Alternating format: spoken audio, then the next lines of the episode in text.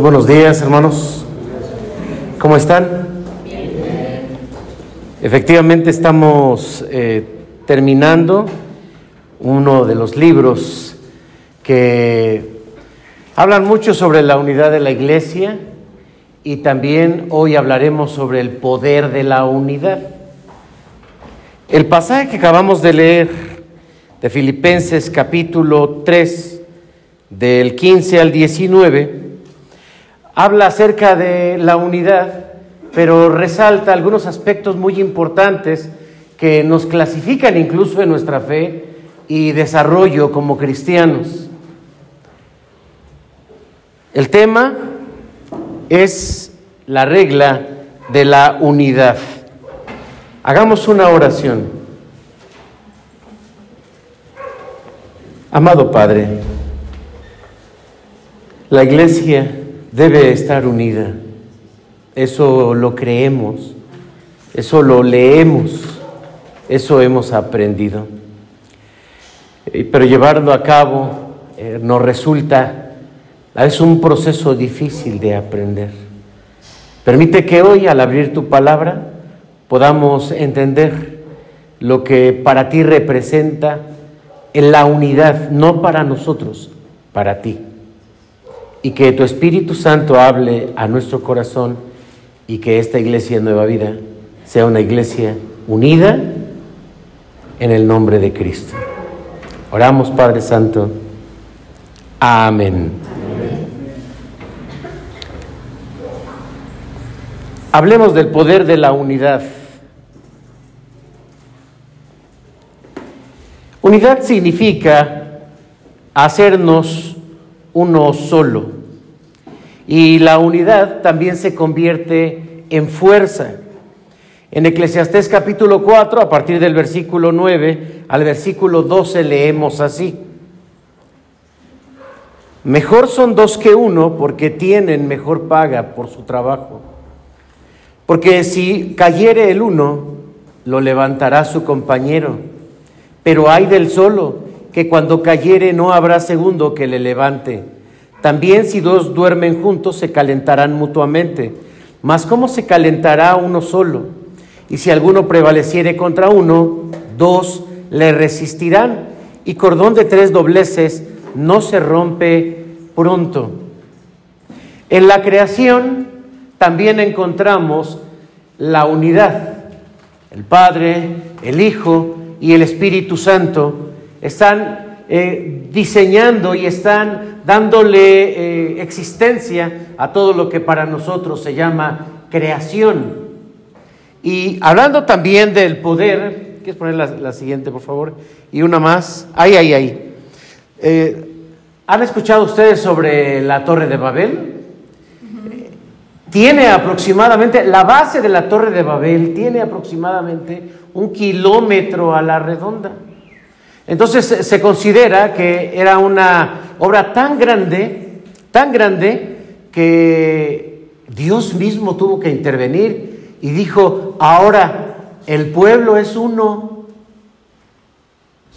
Y con esa unidad, ¿a dónde, había, a dónde estaban llegando? Pues tuvo que venir Dios y empezar a generar conflictos de comunicación para que no entendieran lo mismo. Y bueno, pues sabemos que ahí nacen también los idiomas. El poder de la unidad es muy grande. Por eso es que en estos versículos de Filipenses capítulo 3, del 15 al 19, se habla de un tipo de unidad que debe de llevar a la iglesia. Pero también se habla de un nivel de unidad. Vamos a verlo. La siguiente, por favor. Lean conmigo, hermanos los primeros versículos. Así que todos los que somos perfectos. Hablando de perfección, hermanos. Bueno, hoy no voy a tomar café, pero hoy voy a tomar ponche. Hermano, por favorcito, se me olvidó entonces. Eh, no está el hermano Isaías, pero está nuestra hermana Ramona. Gracias, hermana Ramona, por este ponchecito. Ah, Muchas gracias. Sí, mire. Ponche.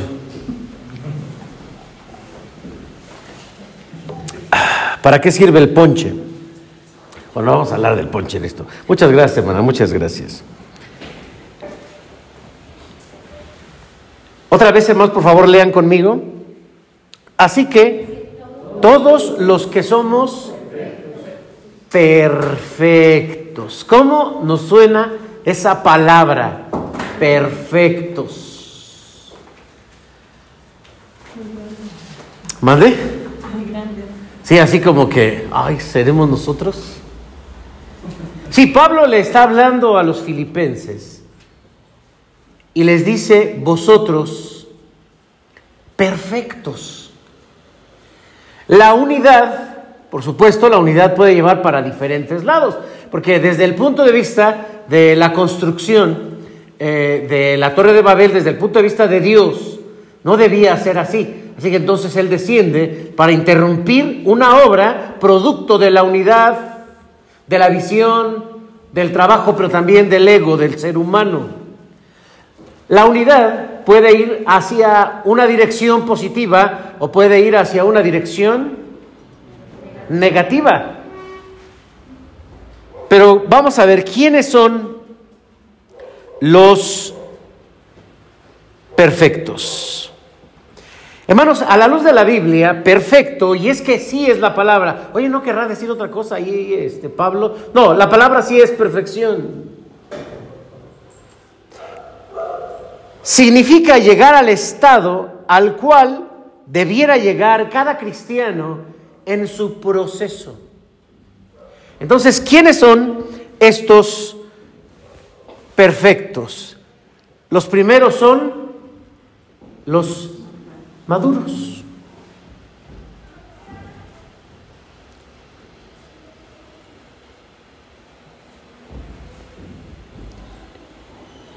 Vamos a ilustrarlo con un niño, con su crecimiento. ¿Qué pensaríamos de un bebé que va pasando los días, que van pasando los meses y como que no crece? Van con el pediatra, con nuestro hermano David, que él es pediatra, y entonces le dice, oye, pues ya pasaron mucho tiempo y como que no está creciendo el bebé. ¿Ustedes les parecería normal o anormal? Incluso sería preocupante que está pasando el tiempo, pero que no es proporcional su crecimiento y su desarrollo.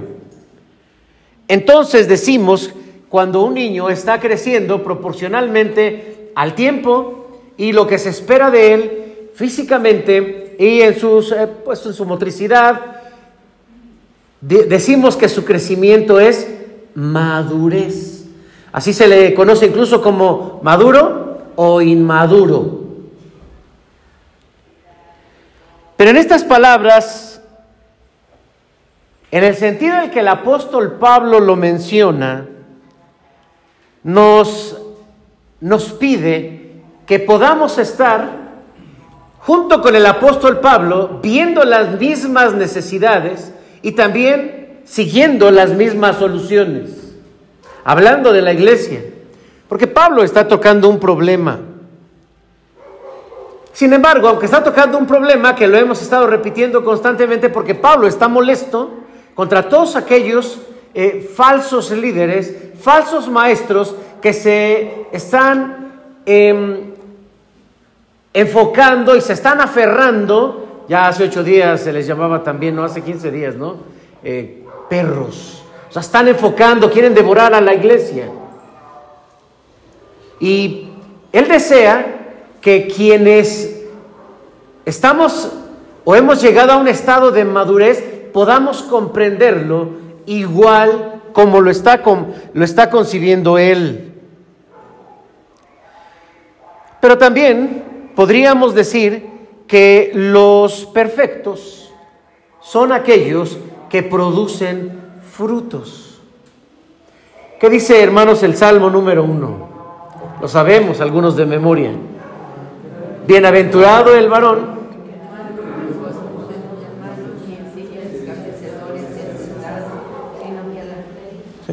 van, ahí van. Sino que en la ley de Jehová está su delicia y en su ley medita de día y de noche. Será como árbol plantado que da su fruto en su tiempo. Y su hoja no cae y todo lo que hace prospera. No así los malos, que son como el tamo que arrebata el viento.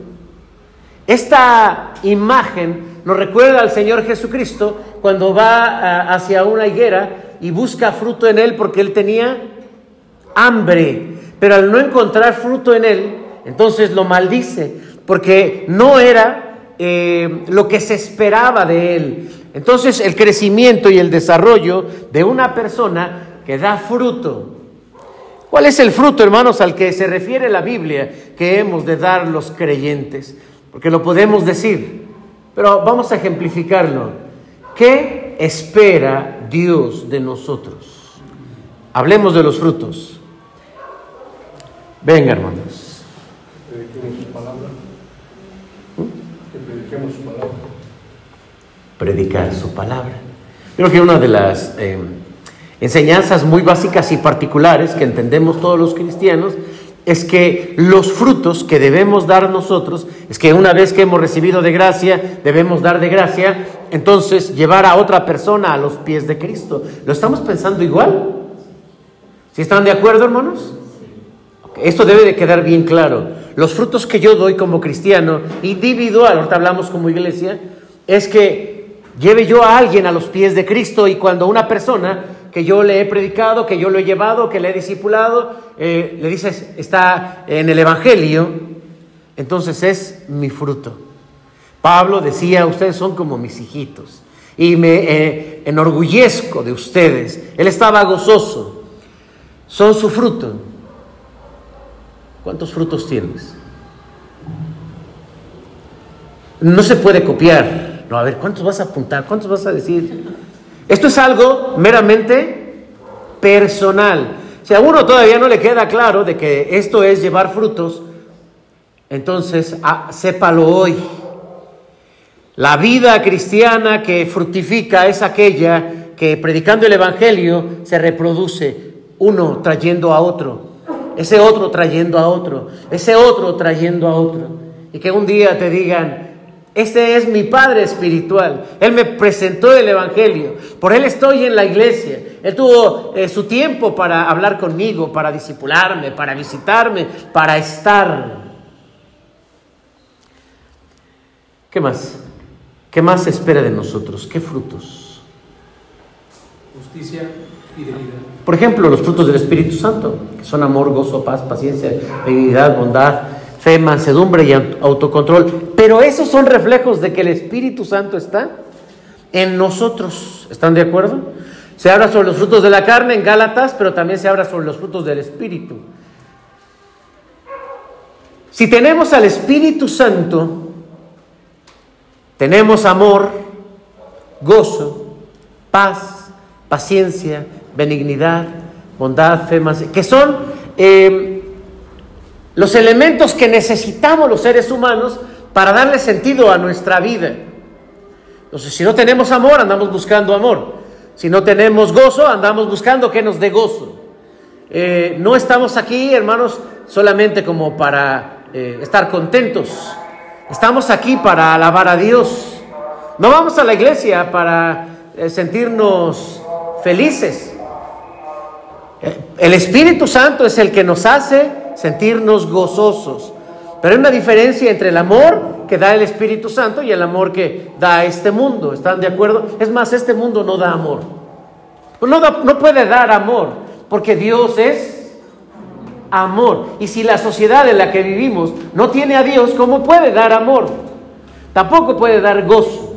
Uno puede sentirse bien con algunas actividades o con algunas cosas, pero este no es el gozo del Espíritu Santo ni la paz, ni la benignidad, ni la bondad. Eso solamente lo tenemos los que, los que tenemos al Espíritu Santo. ¿Y quiénes tenemos al Espíritu Santo? Los que somos hijos de Dios. ¿Y quiénes somos hijos de Dios? Los que hemos aceptado a Jesucristo.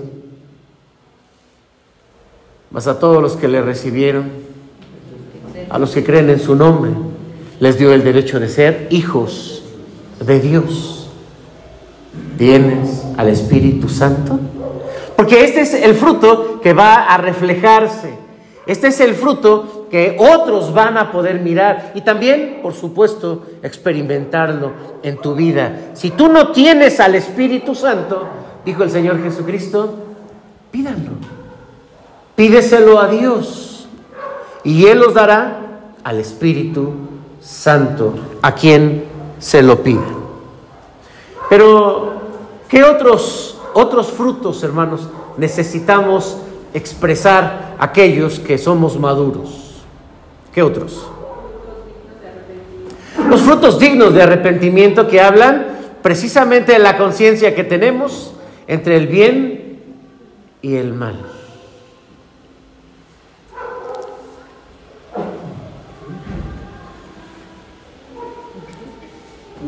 Pero también la Biblia menciona que la perfección también se refleja en el liderazgo.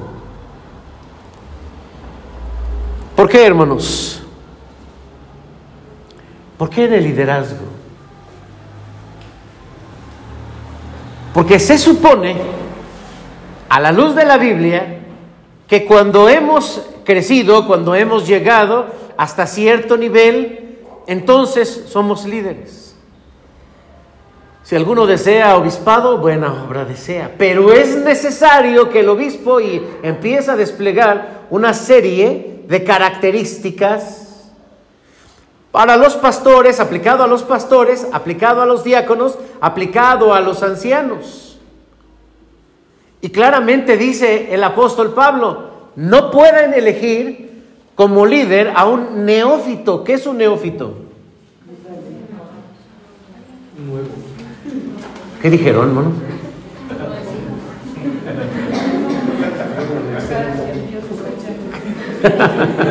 un neófito, hermanos, un neófito es una persona nueva. de ahí viene neófito. Una persona nueva, imagínense una persona que recién recibe el Evangelio y dice, pues yo quiero ser líder. A veces hay cierto riesgo, hermanos, porque eh, la forma progresiva, eh, vean al arbolito, empieza una semillita y luego va creciendo y va creciendo, sí, es lo que vemos hacia afuera, pero las raíces van hacia adentro, de tal manera que viene el aire y se mantienen firmes. Por lo tanto, los problemas de la vida, dijo el Señor Jesucristo en Mateo capítulo 13, al hablar acerca de la parábola del sembrador, la persona que recibe el Evangelio y rápido se emociona, ese neófito que quiere crecer tan rápido, no, apenas sale el sol, no tiene raíz, se seca y pues se acaba. Y, ese, y eso nos recuerda a muchas personas que avanzan rápido en su fe, pero no van al tiempo no se van formando y entonces decaen. Estaban en nosotros, estaban con nosotros, salieron de nosotros, que no eran de nosotros.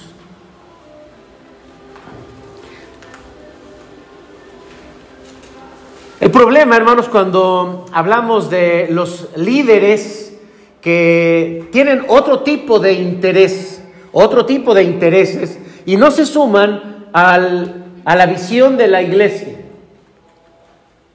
Veamos un, ejemplo. Si no nos ponemos de acuerdo a lo mejor entre dos personas, dices, ah, ya, tú haz lo que quieras, yo hago lo que yo considero. Pero, ¿qué pasa, hermanos, por ejemplo, en, en una reunión de líderes, de pastores, de ancianos, de organizaciones? Pienso, por ejemplo, en una reunión de Asamblea General. Cuando se dividen los puntos de vista, ¿Qué se hace? ¿Ahí se harán berrinches, hermanos? ¿Sí?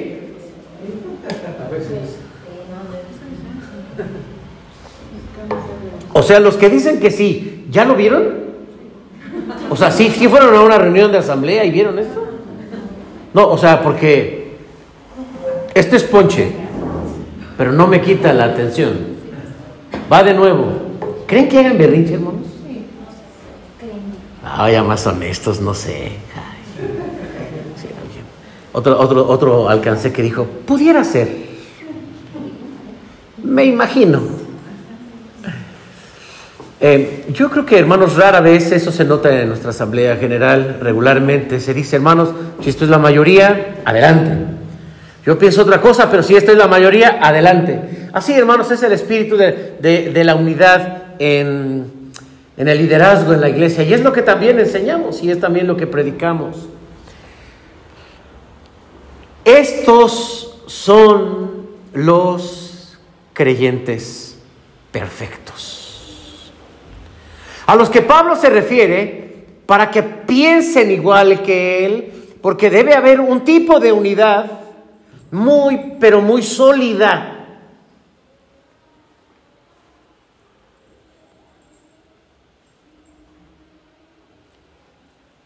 ¿Quiénes son ahora los niños espirituales. La siguiente, por favor.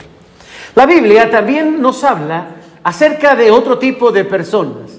Ese, ese cristiano que no crece, ese cristiano que pasa el tiempo, se hace viejo en la fe, al rato ya está, yo tengo 30 años en el Evangelio, si yo nací en esta iglesia, eh, pero no ha crecido proporcionalmente. En una ocasión Llegó una persona, me saluda, le doy la bienvenida y me dice, no me dé la bienvenida, que yo soy anciano de esta iglesia.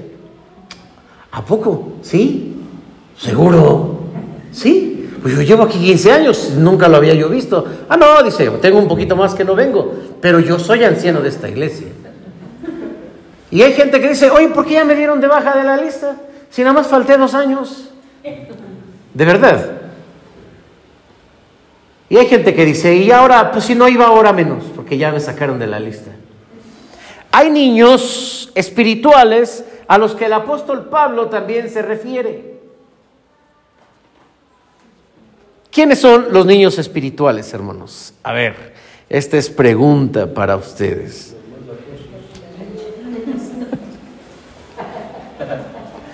Los más latosos.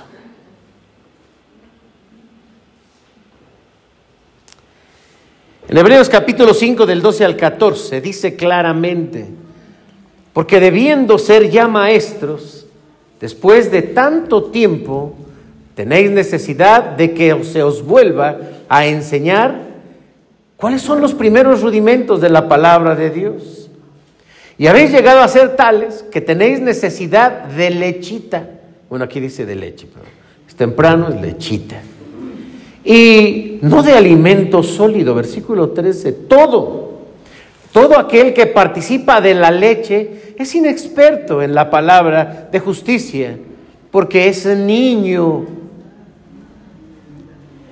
Pero el alimento, versículo 14, sólido, es para los que han alcanzado madurez, para los que por el uso tienen los sentidos ejercitados en el discernimiento del bien y del mal. Son personas, hermanos, que solamente escuchan el Evangelio, así los describe el Señor Jesucristo. Al final del Sermón del Monte dice, todo aquel que escucha mis palabras y no las hace, o no las pone en práctica, le compararé a un hombre necio que construye su casa sobre la arena del mar. Entonces, ¿quiénes son los creyentes, los niños espirituales? Aquellos que escuchan el Evangelio y... Pues, ¿Cómo estuvo el sermón? Bien. Eh, ¿Quién predicó? ¿Por cierto? Porque escuchan la palabra, pero no retienen. Porque se llevan un mensaje y tal vez la única forma de evaluar ese mensaje es recordando quién predicó. Ah, fue, el pastor, ah, estuvo largo. Estuvo largo y estuvo así como... Es una persona, hermanos, que escucha, pero no se edifica no está sobre la roca porque no lo pone en práctica. Su vida es inestable, su fe es inestable, sus pensamientos son inestables sus acciones son inestables. Son los que toman leche. A ver, hermanos, eh, prácticamente, como dijeron hace ratito, eh, son los que hacen berrinches. Hablando de la leche, hay una canción que así dice, ¿no? Este, eh, ay mamá, mira esta María que me trae la leche muy fría, yo así no la quiero tomar, que se la... ¿Sí se la saben? Cri cri, cri, sí. ¿Cómo se llama esa canción? ¿El niño berrinchudo?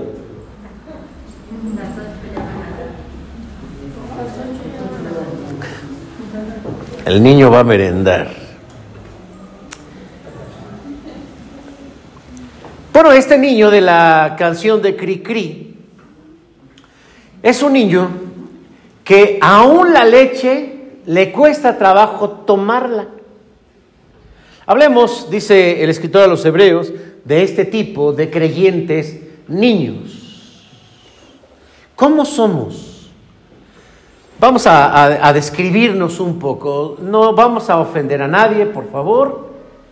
Todos son solo ejemplos. ¿Cómo es el creyente inmaduro? Venga, creyente niño.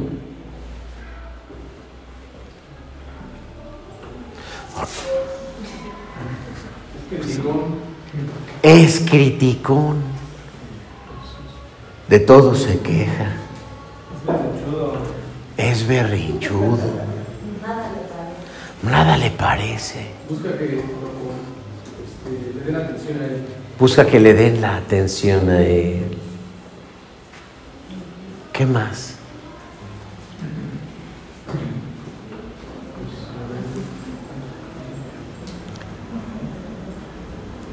Sí, hermanos, son personas que se ofrenden con facilidad. Una palabra, una frase, un mensaje, incluso un sermón, puede ofenderles. Eso el pastor lo dijo por mí. Pues yo les digo, pues sí. ¿Por quién crees que es? O sea, ¿de, qué, quién, ¿de quién crees que te estaba platicando? ¿De la vecina? Pues sí. Oye, hermano, es que usted lo dijo por mí. Qué bueno, hermano, qué bueno que. ¿Y ya lo entendiste? No, ya me ofendí.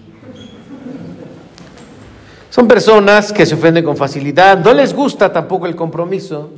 Son los que solo les gusta recibir, como bien dice nuestro hermano, eh, recibir la atención, que los vean, que los escuchen. Son los cristianos berrinchudos. ¿En qué, hermano, se nota esto? Pongamos ejemplos. Si no se hace, como yo digo, o como yo opino, o si no me toman en cuenta, o si el hermano que está allá atrás no me saludó. O sea, sensibles, muy sensibles. Así somos muchos en la vida. Ya no solamente decimos, aquí se expresa, pero así como somos aquí, ah, pues somos en todos lados que nos dice, no, me voy a cambiar de iglesia porque aquí soy muy berrinchudo. ¿A dónde vayas? Es que esto tiene que ver con cómo somos. Pero ¿cómo nos perfeccionamos, hermanos? ¿Cómo nos perfeccionamos? El apóstol Pablo dice a Timoteo en su segunda carta, en capítulo 3, versículo del 16 al 17, toda palabra es inspirada por Dios y útil para enseñar, para redarguir, para instruir en justicia, a fin de que el hombre de Dios sea perfecto, enteramente preparado para toda buena obra. Un creyente que lee su Biblia es, una persona que se está edificando, es una persona que está creciendo, no debo preguntarte si tú lees la Biblia. Simplemente concluye, si tú no lees la Biblia, seguramente estás pequeñito, estás chiquito, haces tus berrinchitos. Hay que tratarlos bien, con cuidadito. Pero si tú lees la Biblia todos los días, entonces eres una persona eh, que sientes el compromiso, que sientes la fuerza, eh, de la vida, de la vida en, su totalidad, no solamente en la vida dentro de la iglesia. Dice Efesios, también el apóstol Pablo en su capítulo 4 del 12 al 13, que Dios ha levantado para algunos ministerios para capacitar al pueblo de Dios para la obra del servicio, para edificar el cuerpo de Cristo. De este modo todos llegaremos a la unidad de la fe y del conocimiento de Dios, del Hijo de Dios, a la unidad perfecta que se conforma a la plena estatura de Cristo. En otras palabras, podríamos decir que la unidad perfecta es aquella que la hacemos junto con Jesús. Que miramos las cosas como lo enseña Jesús. Así nos hacemos perfectos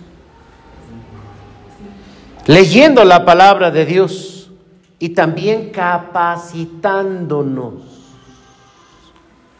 Porque están de acuerdo en que una cosa es leer la Biblia, pero otra cosa es capacitarnos para hacer el servicio o para llevar a cabo el servicio a la manera de Dios. Pero también lo hacemos a través de modelos.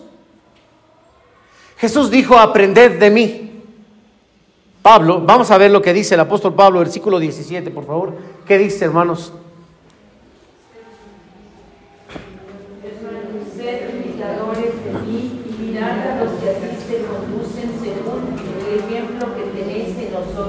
Entonces hay un, hay un modelo y ese modelo es Pablo. Ser imitadores de mí. En otra ocasión dice como yo lo soy de Cristo. En la vida cristiana encontramos personas que nos inspiran mucha confianza por el conocimiento que han alcanzado y por su madurez cristiana y por su eh, amor cristiano, por su compasión y de verdad uno los ve y dice, yo quisiera ser como él. Y eso no es malo, porque es el reflejo de los frutos del Espíritu Santo en el cristiano, porque no podemos ver a Cristo.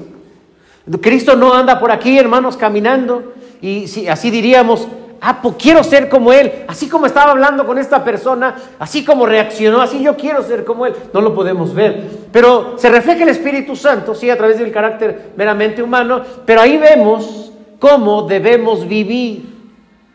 Piensa en una persona que tú admiras, en su fe, tal vez en su sabiduría, en su conocimiento, en su acción en su compasión. Y dale gracias a Dios porque Él nos pone modelos que podemos nosotros seguir. Pero si tú no sigues modelos, bueno, la verdad es que todos seguimos modelos, porque la forma de aprendizaje fundamental es la imitación. Sin embargo, hay eh, personas positivas y hay personas negativas. Podemos seguir a personas positivas, pero también podemos seguir a personas negativas. Se ha dicho, hermanos, eh, desde un estudio social, que ahora muchos adolescentes están queriendo imitar a los líderes de, los, de, las, de las cárteles, de la mafia. ¿Sabían eso? ¿Qué quiere ser de grande? ¿Y qué dicen? Sicario. Ah, Quiere decir que siempre han existido modelos positivos y modelos negativos. ¿A quién sigues tú? Porque todos seguimos modelos. Por ejemplo, piensa en la música que escuchas. Es un modelo, quieras que no, influye sobre, sobre ti. Piensa en la literatura que lees. También influye sobre ti. Piensa en el deporte o piensa eh, también dentro de la iglesia. Seguimos modelos. Tendemos a seguir a los positivos o a los negativos. Porque si le vas a la América, no es cierto, no es cierto. Ahí empieza, no, eso es positivo, hermano. Pero todos seguimos, mande. Ah, debemos seguir los modelos positivos. Aquellos que siguen a Jesucristo, hemos de imitarles, es lo que dice el apóstol Pablo. De esta manera nosotros nos vamos perfeccionando, leyendo la Biblia, capacitándonos y siguiendo modelos que nos adelantan, que van antes que nosotros, que seguramente ya pasaron por las dificultades que nosotros hemos pasado y que ahora nos motivan, nos acompañan, oran por nosotros, nos aconsejan, incluso nos advierten de ciertos peligros que puede haber. La siguiente, por favor.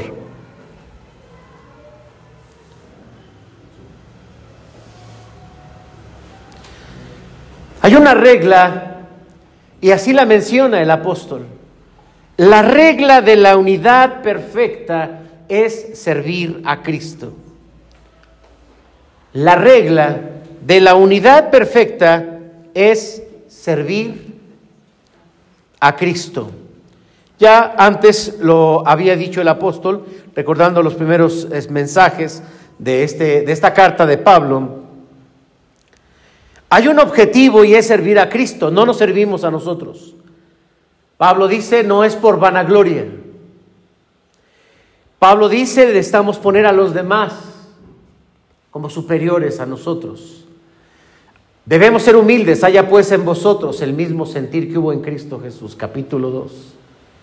El cual siendo en forma de Dios, bueno, no estimó el ser igual a Dios como cosa que aferrarse, sino que se despojó de sí mismo y dejando su gloria este es el espíritu que debe existir en nosotros, porque al ser humano le gusta imponerse, le gusta que le hagan caso.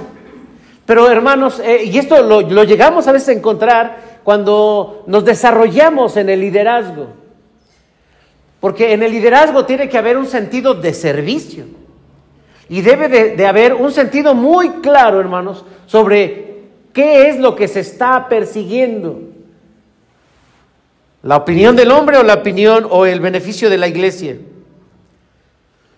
Pero esta regla, hermanos, vamos a, a, ver por favor, vamos a regresar al versículo 16. Esta regla incluye algo que se llama sentimientos. ¿Cómo dice, por favor, versículo 16?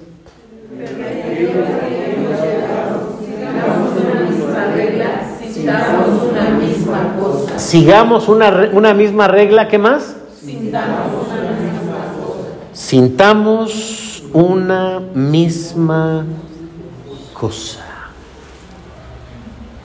Vaya, ¿eh? Lo primero que se me ocurre es pensar, ¿eso es posible? No, no, no hay que contestarlo. Vamos, vamos a ver. Lo que Pablo está pidiendo, sintamos una cosa, porque pensar, ok, vamos a caminar todos hacia, hacia esa dirección y vamos caminando, ¿sí? Pero sentimos una misma cosa. Vivimos en una sociedad que promueve la individualidad. ¿Sí? La individualidad. Eh, este es un pensamiento más de tipo filosófico que tiene que ver en la parte de la ciencia, que todo se va particularizando, particularizando, particularizando, particularizando. Y todo se va especializando, especializando, especializando. Y cada vez se va haciendo más chiquito, más chiquito, más individual. Y el hombre termina alejado de su creador. Pero ahora llevemos esto a otros ámbitos. Pensemos, por ejemplo, en la pareja. Y entonces hoy se promueve que la pareja debe de tener sus cosas aparte, su privacidad. Eh, ¿Qué más? ¿Qué más se dice de la pareja? Su propio dinero. Se crea un pensamiento individual.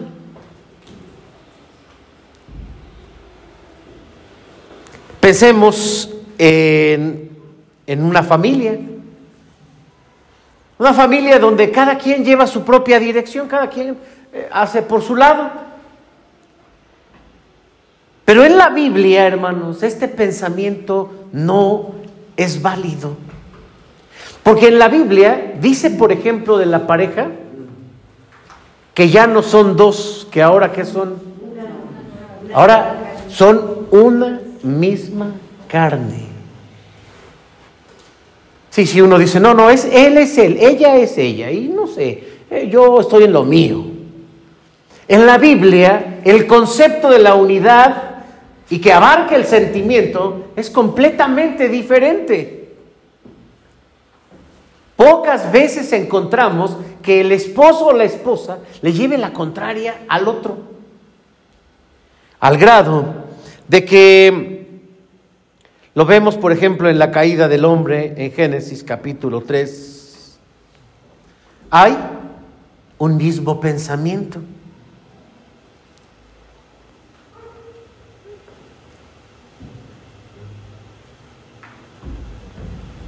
Vemos ejemplos, por ejemplo, eh, vemos ejemplos, por ejemplo, vemos ejemplos como que cuando venía el juicio sobre el papá, se acababa con toda la familia.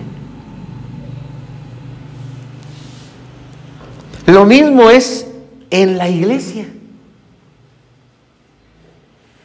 Pablo está promoviendo, sean de un mismo sentir, sean de un mismo pensar.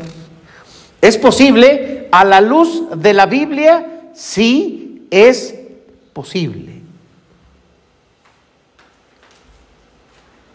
Sumar los sentimientos así de fácil significa, vamos a suponer que voy a sumar, sumar el enojo, el enojo o, mis sentimientos con alguien. Si yo estoy enojado, el otro debe de estar pues, enojado. Si yo estoy triste, el otro debe estar triste. ¿Acaso no dice la Biblia, gozaos con los que se gozan y llorad con los que lloran?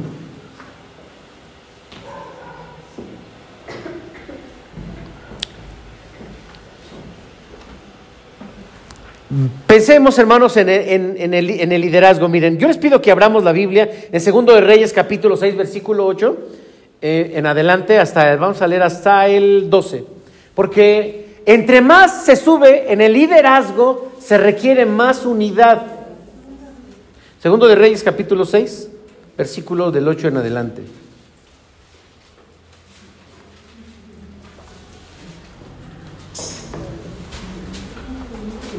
¿Lo tienen?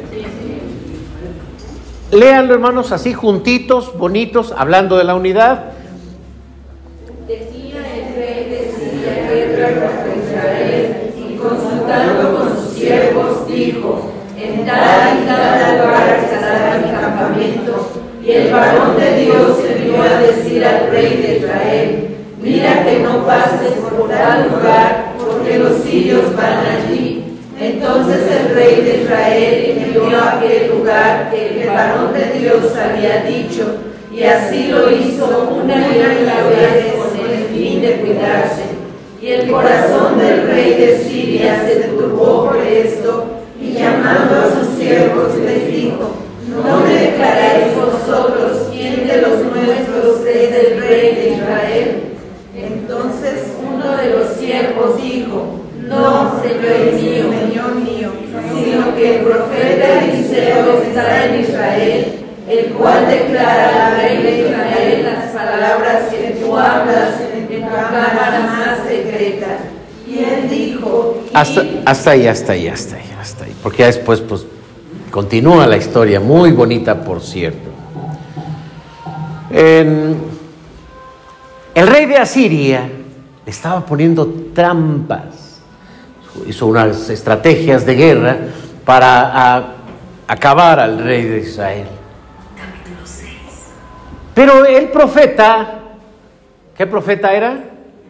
El profeta Eliseo sabía por revelación divina, por supuesto, y dónde iba a poner la trampa el rey de Asiria y le decía al rey de Israel, ten cuidado, no pases por ahí, porque ahí te tienen una trampa. Entonces el rey de Asiria, porque esto le sucedió más de una vez, era una recurrencia, junta a sus siervos y les dice, ¿por qué? ¿Por qué no me han declarado ¿quién de nosotros está con el rey de Israel? Puse este ejemplo, hermanos, porque hay peligro en la unidad. Y eso es cuando alguien piensa de forma diferente, actúa de forma diferente, siente de forma diferente. Pablo, quien estaba enojado contra los judaizantes y los ve como contrarios al Evangelio, ya les había llamado perros, eran peligrosos, antibíblicos, materialistas, y aquí se va contra ellos y les dice cuyo Dios es el vientre y solo piensan en las cosas terrenales. Lo que él está queriendo es que también piensen de la misma manera los de la iglesia de Filipos. Pero los maduros, es decir, cómo de pronto eh, en, la,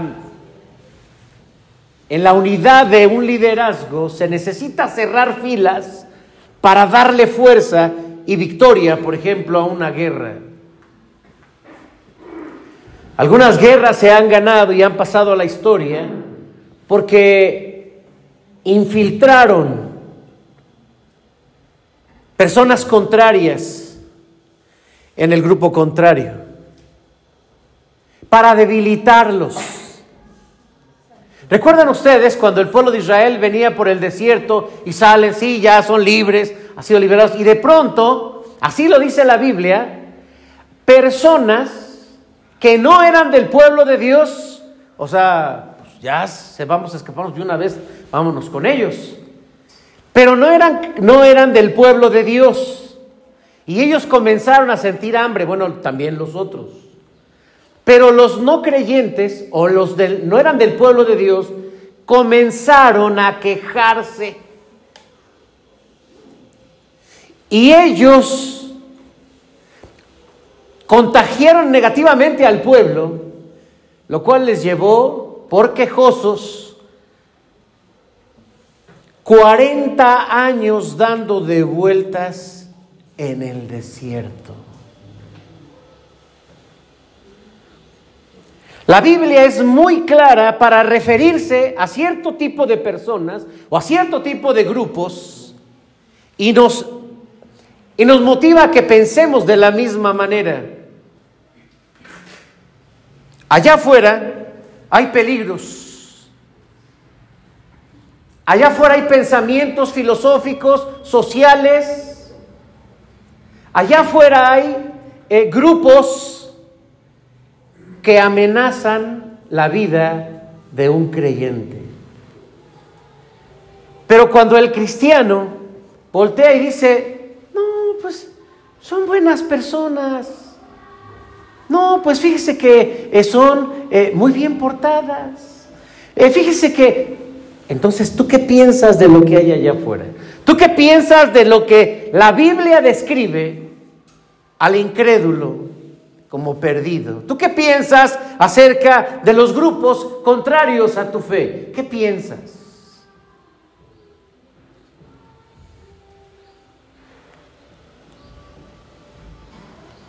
Jesús dijo, en Mateo capítulo 12, versículo 30.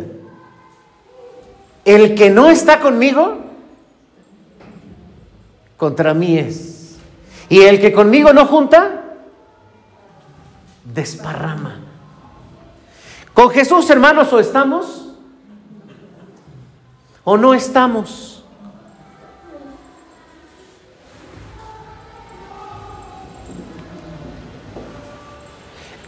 El ser de un mismo sentir, hermanos, lo quiero subrayar para que lo subrayen en su mente, se llama convicción. Vamos a ver un ejemplo. ¿Quieres poner la siguiente, por favor? En el año de 1973, en Estocolmo, Suiza, hubo un, eh, secuestro en un eh, banco los secuestradores pues tenían eh, pues a sus rehenes Y resulta que los rehenes de pronto comenzaron a estar de acuerdo con sus propios abusadores, agresores. De tal manera que cuando se liberaron, pasa el tiempo, se volvieron a juntar esos que habían sido secuestrados y crearon una fundación para apoyar este tipo de movimientos.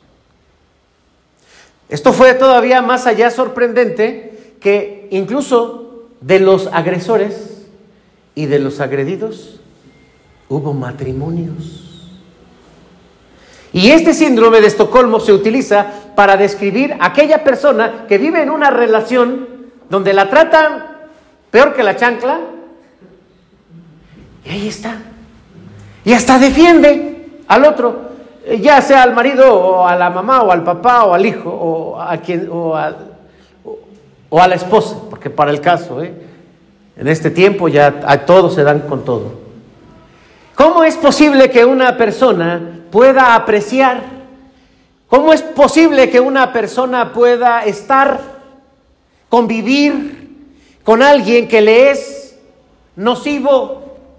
Esto no lo puede comprender la mente humana, por eso le llaman el síndrome de Estocolmo. En otras palabras, queridos hermanos, necesitamos mirar el mundo con un mismo sentimiento. Y el sentimiento es el del rechazo.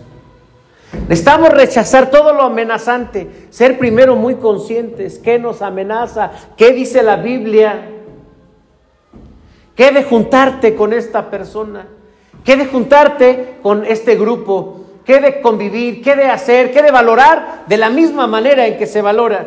Pudiera yo decir cualquier cosa, pero cuando tomamos la Biblia, cuando tomamos el Evangelio y dejamos que el Señor Jesucristo, que el profeta, que el apóstol nos hablen, necesitamos tener la misma reacción.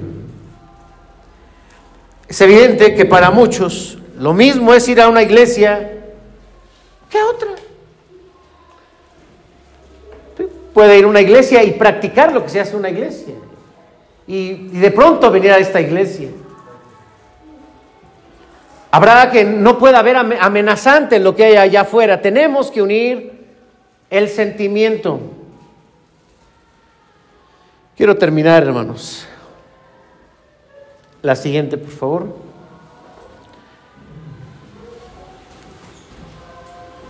Tal vez en este mensaje pudiste darte cuenta que puedes, puede que seas todavía un niño espiritual. Puede ser que en este mensaje Dios te permite darte cuenta que no, no somos del mismo sentir. Tal vez tú tienes tu propio sentir. Es como cuando se decía en la revolución, pues sí, vamos a la revolución, pero cada quien tiene su propia revolución y por eso dejaban que cada quien abusara. Los abusos de la guerra o los pecados de la guerra. Cada quien lleva su propia revolución. ¿Qué más quisiéramos que esta iglesia, amados hermanos, pudiéramos valorar las mismas cosas todos? Pudiéramos trabajar con el mismo espíritu de amor todos. Pudiéramos participar y sacrificarnos con el mismo compromiso todos. ¿Pudiéramos, hermanos, tener el mismo concepto de lo que hay allá afuera y que es amenazante? Todos. La iglesia se está amoldando al mundo, es una frase que ha venido citándose durante décadas. La iglesia no tiene unidad. Yo les invito, hermanos, para que cada uno reflexionemos en el mensaje de hoy y que analicemos. No se trata de ir al ritmo de José Luis o al ritmo del consistorio. Se trata de hacernos unos con Dios. Pongámonos de pie.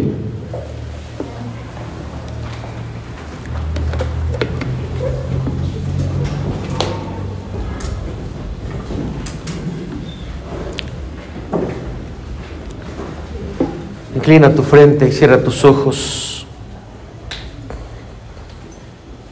Amado Padre, ahora que hemos escuchado acerca de la unidad perfecta, qué fácil es inconformarnos, qué fácil es validar nuestras opiniones personales, qué fácil es irnos con la persona negativa. Qué fácil es amoldarnos al mundo. Esto solo refleja que somos niños. Ayúdanos a madurar. Permítenos amar tu palabra y el Evangelio. Permítenos hacer de tu palabra un hábito de lectura. Ayúdanos a moldear, a dejarnos moldear en la educación, en la formación, en la capacitación. Gracias, Señor, por los hombres y mujeres perfectos y perfectas de este templo, de esta iglesia, que te sirven, que están al frente de algún ministerio, de algún servicio. Gracias. Te rogamos por aquellos que van a un ritmo lento, que van a un ritmo, eh, Señor, más, eh, más pequeño tal vez. Que tu Espíritu Santo, Señor, le motive, le empuje para sumarse. Gracias Señor, porque la unidad nos recuerda que hay unidad en la divinidad, el Padre, Hijo y Espíritu Santo. Te rogamos, Señor, por todos aquellos que en su debilidad dejan la fe, se apartan, se van y se unen al mundo si notamos, Señor, que en algunos aspectos estamos unidos a los de allá afuera, ayúdanos a romperlo. Ayúdanos a ser radicales, firmes para ti. En Cristo Jesús. Amén.